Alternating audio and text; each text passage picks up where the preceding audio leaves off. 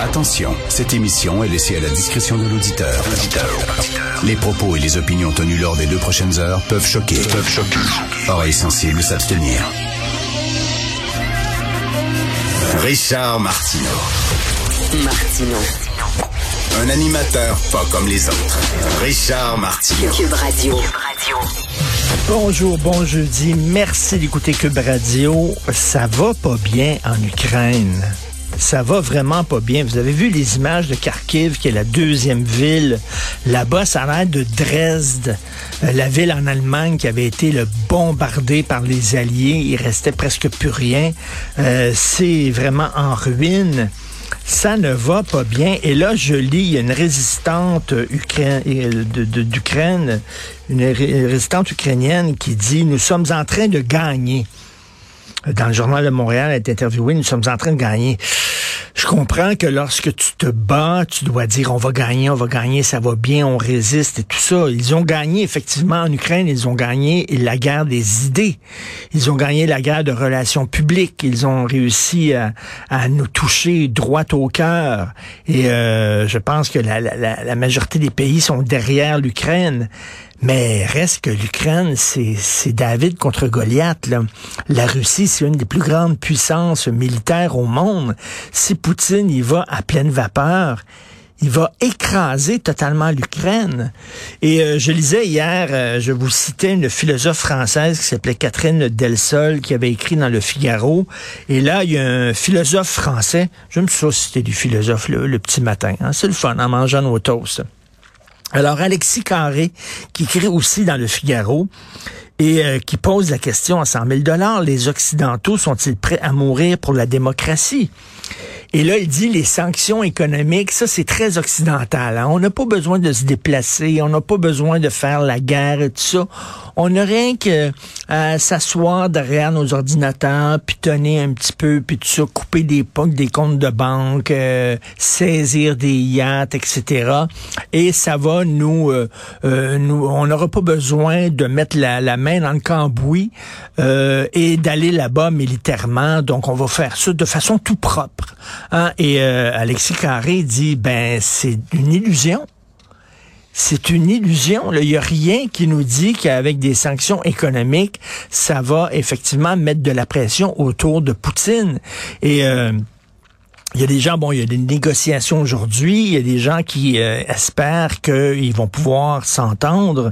C'est très mal connaître la psychologie de Poutine. N'importe qui qui a lu des biographies de Poutine, on sait fort bien que ça ne cadre pas avec le profil psychologique du bonhomme.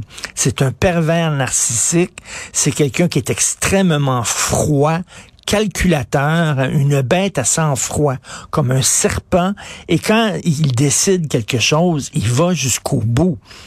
Je vois très mal Poutine reculer, la queue entre les deux jambes, en disant bon ben finalement on s'est entendu, on revient. Je vais, je vois très mal aussi de la part des Ukrainiens dire ben ok on va maintenant intégrer totalement le giron russe et ça vient de finir et on va devenir un pays satellite de la Russie.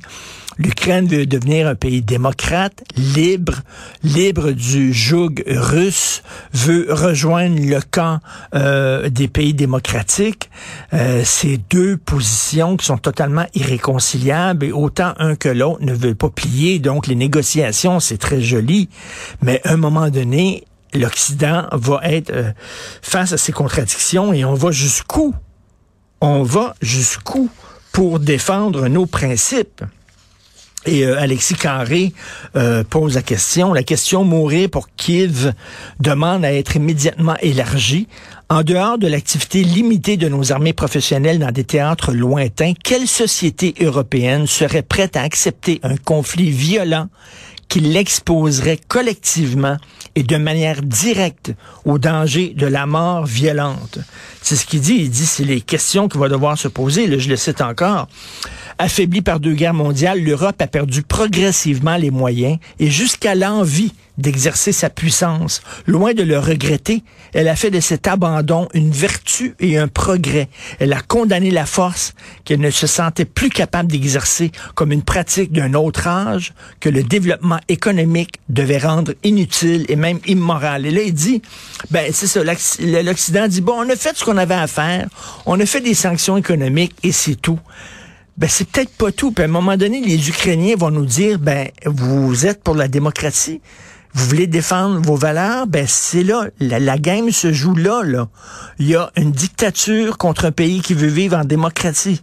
Est-ce que c'est important pour vous les valeurs démocratiques? Ben arrêtez de nous défendre du bout des lèvres avec seulement des sanctions économiques et venez à notre rescousse. Et là, ça va être la question, est-ce que l'Occident, les pays occidentaux, dont le Canada, est-ce qu'on est prêt à faire ce saut-là?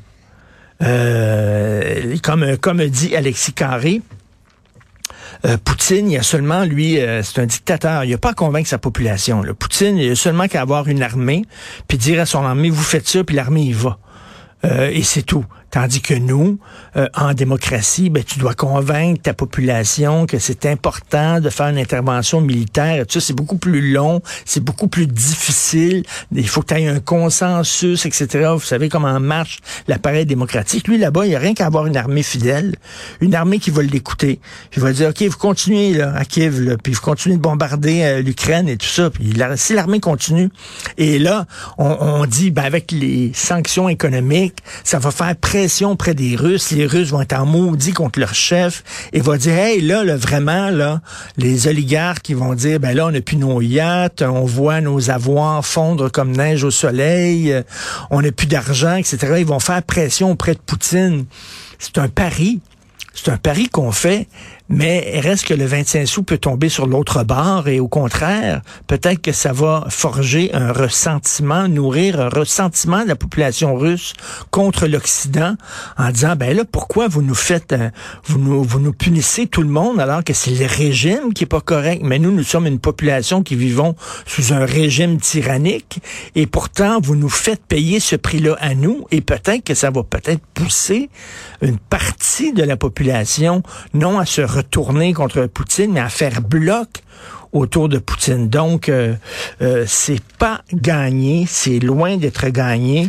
Et là, vous avez vu là, que Zelensky demande à Trudeau d'y aller un peu plus fort et pas seulement de, nous appuyer là, dans l'oreille. On est avec vous. On est avec vous, c'est correct. Non, non, mais put your money where your mouth is, comme on dit en bon anglais. Euh, écoutez, très rapidement, euh, j'ai vu euh, une, euh, ben bon, bon c'est tout paraît dérisoire à côté de l'Ukraine, mais j'ai vu que Catherine Beaulieu, vous savez Catherine, Christine Beaulieu, Christine Beaulieu qui a fait la pièce J'aime Hydro, une pièce documentaire sur Hydro-Québec, c'était un gros succès surprise. Les gens étaient prêts à se déplacer pour voir un monologue, un one-woman show d'une femme qui dure plus de trois heures sur l'histoire d'Hydro-Québec. Et là, bon, à la demande du Jardin de Métis, elle va faire une autre pièce de théâtre euh, documentaire sur euh, les saumons. Euh, et, je trouve ça très intéressant, tout ça, mais en, lisant ça, on l'aime beaucoup, Christine Beaulieu, puis elle, elle, est brillante, elle a énormément de talent.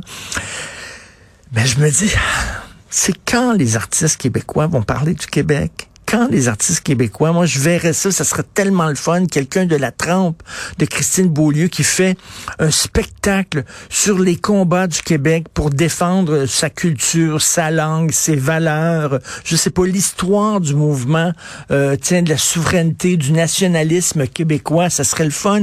Ils sont où les, les, les, les artistes québécois là-dessus? Ils sont nulle part.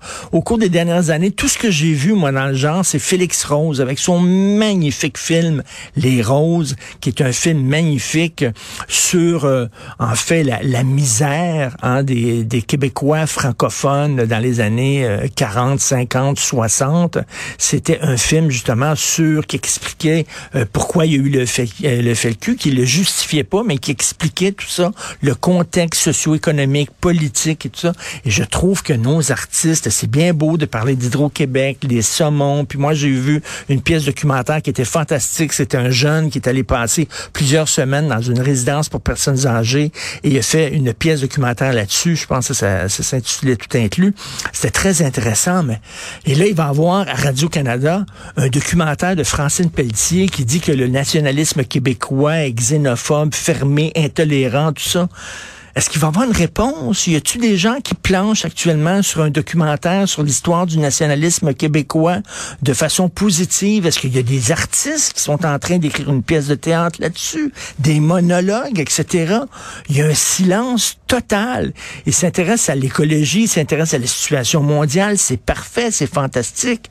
Mais mon Dieu, c'est fou à quel point les artistes ont laissé tomber totalement le combat qui existe quand même pourtant pour notre langue, pour nos valeurs. La loi 21 va être contestée, là, bien sûr, en, en Cour suprême. Là. Ça serait le fun que les artistes mettent aussi l'épaule